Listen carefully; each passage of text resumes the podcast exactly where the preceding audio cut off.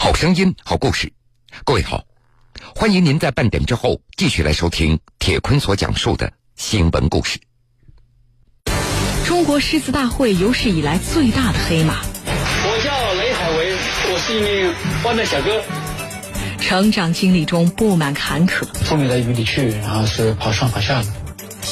中国诗词大会第三季总冠军，外卖小哥雷海为，三十六岁，中专学历，近十年内主要从事快递工作。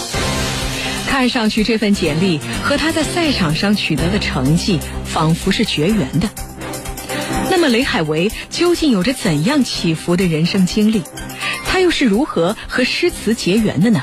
那个时候就是感觉小时候读读古诗比读课文的话要朗朗上口。又是凭借什么战胜决赛强敌而最终夺冠的呢？这舞台就是他的电动车，一路就闯过去。江苏新闻广播，南京地区 FM 九三七，苏南地区 FM 九五三，铁坤马上讲述。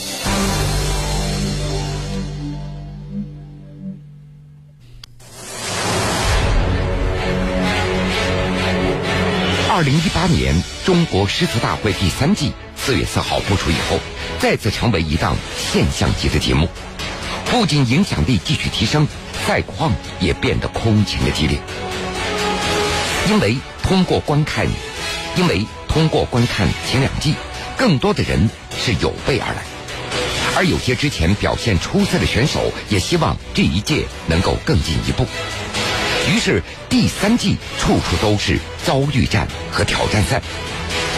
出乎所有人意料的是，一位名叫雷海为、职业是外卖送餐员的选手，一路杀出重围，最终勇夺冠军。他也成为这档节目开创以来最大的一匹黑马。中国诗词大会第三季的冠军已经产生了，他就是雷海为。千淘万漉虽辛苦，吹尽狂沙始到金。呃，十三年前的刻苦读诗背诗，能够在十三年后站在央视的舞台上，呃，参与这场诗词的盛宴，跟大家一起互相交流、一起学习、一起分享，我觉得这是我人生中最美好的经历。雷海为他还记得，节目组当时要求选手选一首诗词来介绍自己，来概括自己的职业、性格等等。名字的话就是说，你选手诗词来介绍自己，概括你的一个嗯职业、性格啊，跟你的人生最接近的。千淘万漉虽辛苦，吹尽狂沙始到金。雷海为给人的印象那就是沉默和内向，而越是低调，大家对他就越感兴趣。在节目现场，大家知道，雷海为今年三十六岁，中专学历。近十年内主要从事快递的工作，看上去这份简历和他在赛场上取得的成绩仿佛是绝缘的。那么，雷海为究竟有着怎样起伏的人生经历？他是如何与诗词结缘的呢？又是凭借什么战胜决赛强敌而最终夺冠的呢？诗词大会节目录制结束以后，雷海为就回到了他所打工的城市杭州。记者特地来到杭州，找到雷海为，听他讲述自己与诗词之间的故事。记者见到雷海为的那天，杭州有雾，西湖的景观若隐若现，所以游人并不多。而雷海为却喜欢这种特别的天气和景致，这也许与他理解的诗词的意境有着关系。这种雾蒙蒙的感觉，就是更有意境。一眼望不到边，就是有那种夜水茫茫、一波浩渺的那种感觉。看，因为就是西湖非常开阔，淡作浓抹总相宜嘛。那今天就是一个淡状，像一幅水墨画。其实看到这些枯荷的话，让我想起李商隐那句“留得枯荷听雨声”。很多人不喜欢看枯荷，觉得枯荷有种萧条破败的一种景象。但是我没事的话，喜欢坐在这里欣赏枯荷，其实也有一种意境。我从中看到一种新的希望。眼中的意境就是一种心绪的表达。雷海为对诗词的热爱和独特的感悟，源自他的童年。虽然经历了一番坎坷，但是也印证了那句“宝剑锋从磨砺出”。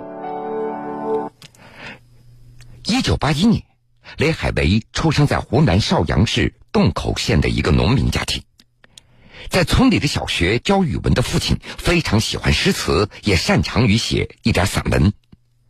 为了锻炼雷海为的记忆力，父亲想出了一个办法。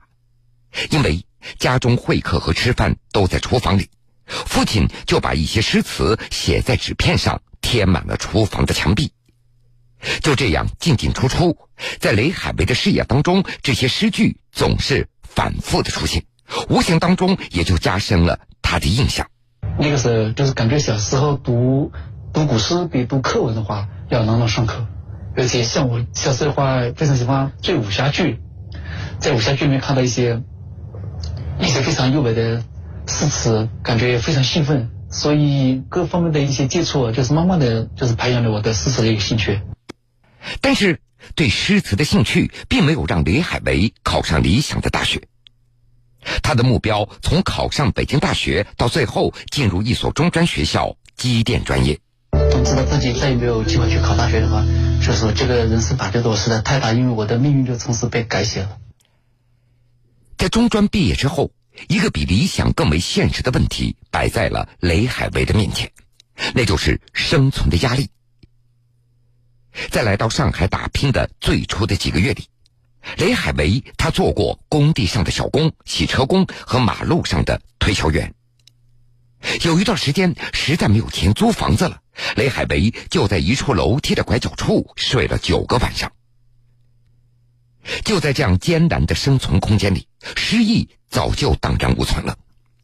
在阴冷潮湿的夜里，因为冻得实在睡不着觉，雷海为想起了小时候他读到的辛弃疾的一首词。不向松风吹急雨，破纸穿间自由。所以就感觉，当时自己所处的环境跟当时辛弃疾所设的那个环境也差不了太多。确实，是就有这么一种苦苦楚在里面。这样的体会让雷海为意识到，诗词那是他在艰难境遇当中的一种寄托。为了节省开支，他经常往书店里跑，找到一本诗集，他就开始背诵。就这样，雷海为的诗词储备量从一百首猛增到八百多首，而这个时候，诗词的奇妙之处也就展现出来了。那个时候，我是在上海一家礼品公司做销售，时间也比较充裕，朝九晚五，然后还有双休，所以没事的时候就喜欢跑到书店去看书。那有一次无意中就看到了这样一本书，叫做《诗词写作必读》，我就把它买下来看了。就看懂之后的话。突然对诗词的热爱的话，一下子提高了好几个台阶了。但是研究透了这种格律之后，对你最大的吸引力是什么呢？其实研究透的话，你会你会更喜欢它，因为你知道它的写作的一些结构啊，一些一些方式方法、押韵啊，它都非常有讲究的。你解透了之后的话，你再去读那些诗的话，你会觉得自己会了解的更深刻。那个时候，雷海为的收入也不多，在书店看书，他会看一首。背诵一首，回到家就默写出来，有的时候还会提笔写诗。你还记得那时候研究透之后自己写的创作的第一首诗是什么吗？记得，记得非常清楚，是一首是一首词。啊，对，当时从那个礼品公司准备离职了，心情不好，心情有点惆怅。然后的话又下着飘着毛毛毛雨，那个时候也是春末了吧，柳絮纷飞的这个季节。然后公司老板就请我去饭店里面吃饭。就是看到外面的风景，也想去自己离职了，也还是有点舍不得，也不知道以后该往哪去。就是突然有感发一样，就就做了一首词。那时候做的第一首词，那个词牌叫做《江南春》，叫做风细细，雨微微，江南春已尽，风絮满城飞。江里银质愁肠断，未晓前途何处归。那时候做的第一首词。离开礼品公司以后，雷海为又找到了一份电话销售的工作，但是好景不长，他决定离开上海。而那段时间，诗词也就成为了他最好的伙伴。但很多人会讲，你花这么大力气天天背、天天读，你又不考什么学，你又不能拿这样的诗词去谋生，甚至作为一个经济的手段的来源。嗯，那别人会。这样说你吗？爱好无关乎职业，不管我是从事什么样的工作，我始终坚持我那份爱好，我愿意为他付出时间和精力。就是为无为处求无乐，财不财经过此生。看他们就在那里读书背书的话，就是觉得这些没什么用。但其实就像李波老师说的那句话一样，就是无用之用方为大用。其实有用没用的话，我觉得并不是决定你要不要去做的一个动力吧。最重要是你从中得到快乐，才这才是最主要的。读诗再快乐，也要考虑生计的问题。想到诗词里描绘的杭州的美景，二零零八年，雷海为来到了他在无数诗词当中读到过的杭州。来到杭州以后，几经周折，雷海为做起了快递小哥。白天工作的时候，他和其他快递小哥看上去没有什么大不同，靠着微薄的收入在维持生活。而到了晚上，工友们都在玩手机游戏，雷海为却在静静的读诗。后来，他开始专职送外卖了。而在送餐的时候以及等红灯的间隙，一有空他就会在心里默默的背诵，能背一首是一首，背住了，雷海为一天都觉得特别的高兴。但是送外卖的确是很辛苦的哈，因为负荷强度还挺大，每天不停的接单送单，在路上奔波。对，风里来雨里去，然后是跑上跑下的。但那个时候你还真的会带本诗集放身上吗？我最开始送外卖不是从现在这个品牌，我是在那个。肯德基里面住店的，那个时候送完餐的话，你会坐在店里面，所以的话，我还把那边《唐诗三百首》就是放在口袋里面，在店里面看。当然现在的话，我一直在外面跑，那就没有带那本书了，主要是用手机搜索了。呃，风里来雨里去的，真的坐下来的时候，我觉得都是想能够静一静休息休息的。你还能有精力去拿着手机去翻那些诗词啊？翻那些诗词的话，可能对于别人来说，可能觉得。多累啊，脑子就。但是对我来说，其实就是一种放松的方式。这或许就是雷海为修炼的独门功夫了。在得知中央电视台中国诗词大会举办第一季、第二季的时候，雷海为他觉得改变自己的命运的机会来到了。但是前两季他没有被录取。在被诗词大会第三季所录取的时候。他知道这些来自诗词江湖的高手，每个人那都与诗词有着一段不解之缘。当时报名的心态能给我讲讲吗？其实这个名次和荣誉根本就是不是我当时想考虑的问题。您当时考虑什么？我考虑的就这一个问题，就是我想去体现场体验一下这个整个过程，去感受一下这个氛围。这个过程，这种体验的这种新奇感之外，内心有担心吗？没有任何担心啊。其实能够从超过十万个报名者当中被选入百人团，我就觉得自己已经胜利了。雷海为的首次亮相，那是第三场从百人团当中脱颖而出以后，第四场站在擂台上参加个人追逐赛。选手答题。我的答案是 C。不当下的金龟婿，辜负乡情自早朝。回答正确。八题全对啊，真是难得。也不亏你十三年前就背了八百首诗词的功力，我不知道你你是判断的还是会背这首诗啊？这上面三句诗，出自三首诗，我都会背。哦，这三首诗你都会背啊？对。你愿意背给我们听一听吗？啊，可以。第一首是嫁得瞿塘古，娇娇误妾妻，导致曹有信嫁与弄潮儿。这一场因为百人团打的分数也非常高。雷海为虽然八道题目全部答对，但是依然没有胜出。但是他没有灰心，终于在第九场闯过了追逐赛，进入到飞花令的环节。他的对手是一位职业为警察的张占峰。来看看今天第一轮飞花令的主题字。停。张占峰开始。朝平两岸阔。风正一帆悬，孤山寺北贾亭西，水面初平云脚低。归来宴平乐，美酒斗十千。其实这一局非常的危险，雷海为在先错的情况下，竟然还能够镇定应对。故国人民有所问，我们指错了。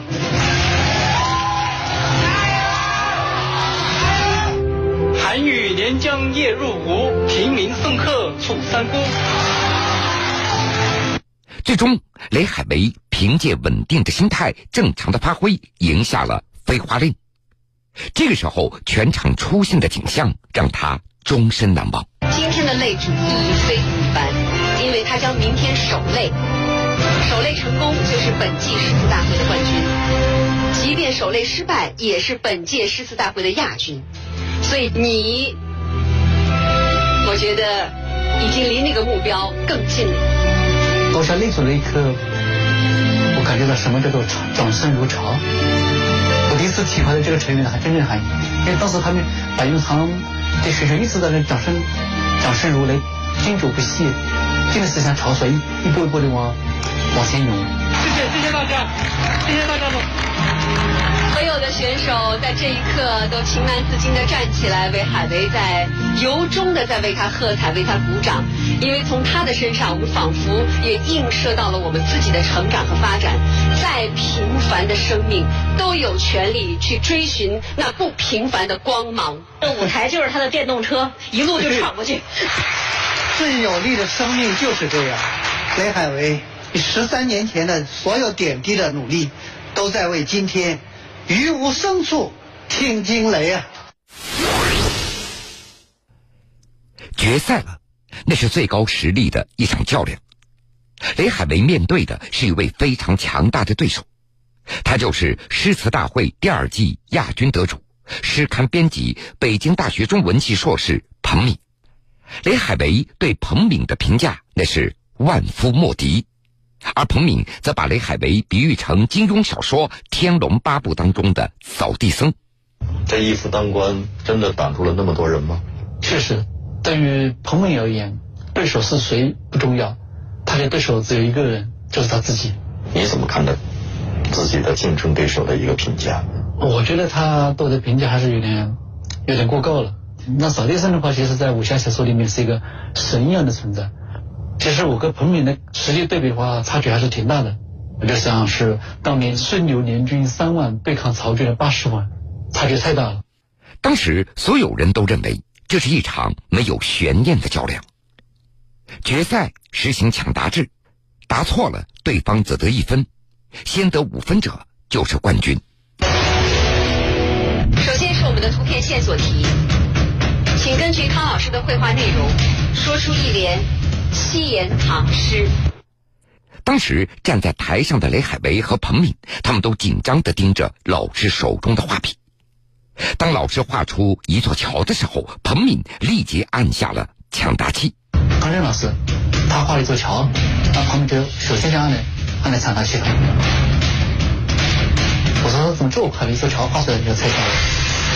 二十四桥明月夜，玉人何处教吹箫？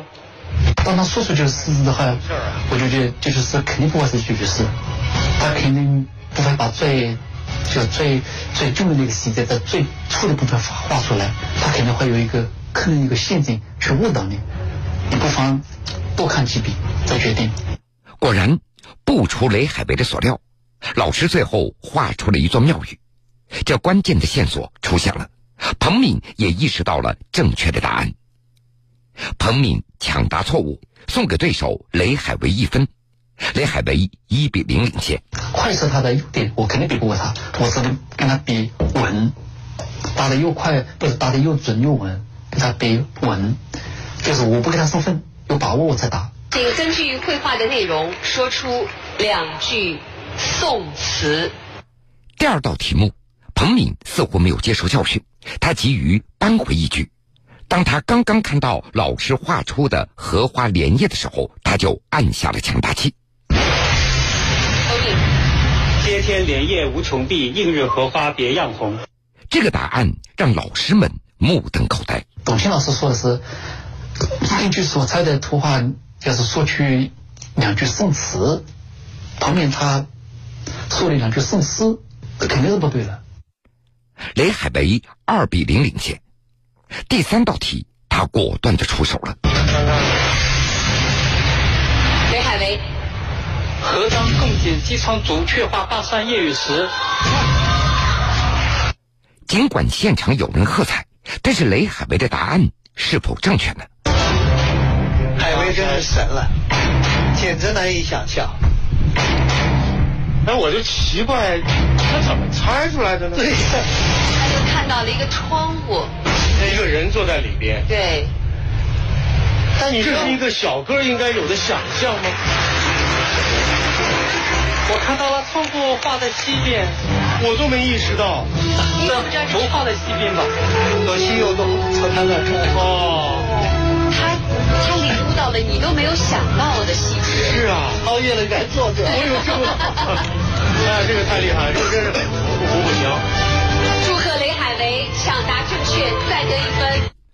此时的比分已经是三比零了，雷海为领先。我所有的精神都集中在一点，就是董卿老师的那个念题目那个那个上面了，其他事情我都不管。至于我跟彭敏是几比几，我都不记得了。后面的一道题，彭敏抢答正确，得到一分，总分四比一，雷海为领先。如果他再获得一分，就将获得本届比赛的冠军。我没有刻意去，就是想拿到这个冠军，只是把整个心心能够融入到这个大赛当中，所以思维比较清晰，没有混乱。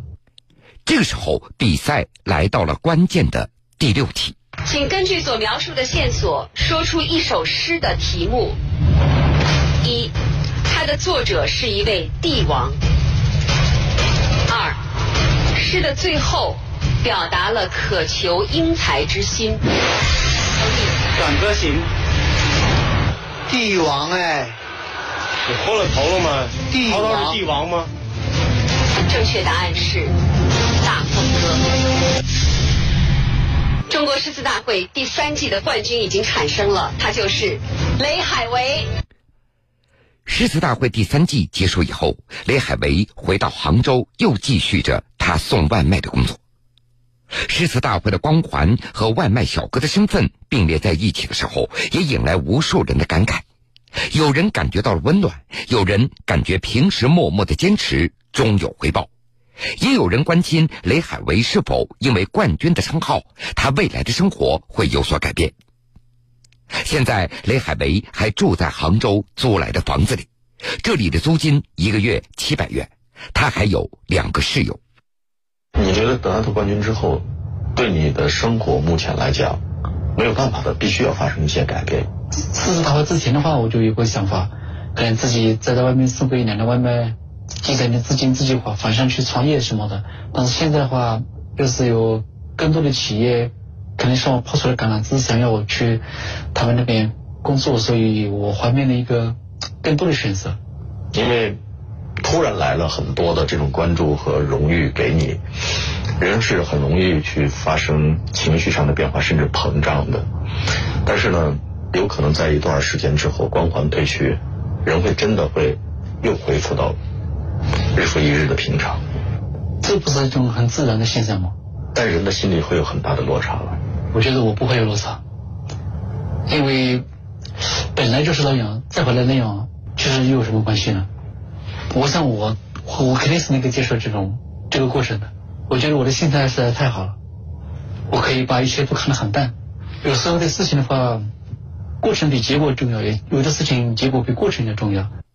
对于自己生活的畅想，雷海为说自己还是热爱诗词，随遇而安。冠军对自己有激励作用，不过他更加相信一句话：世上无难事，只怕有心人。好了，各位，非常感谢您收听了今天全部的新闻故事。我是铁坤，想了解更多新闻，敬请关注我苏客户端和江苏新闻广播官方微信以及微博。新闻故事。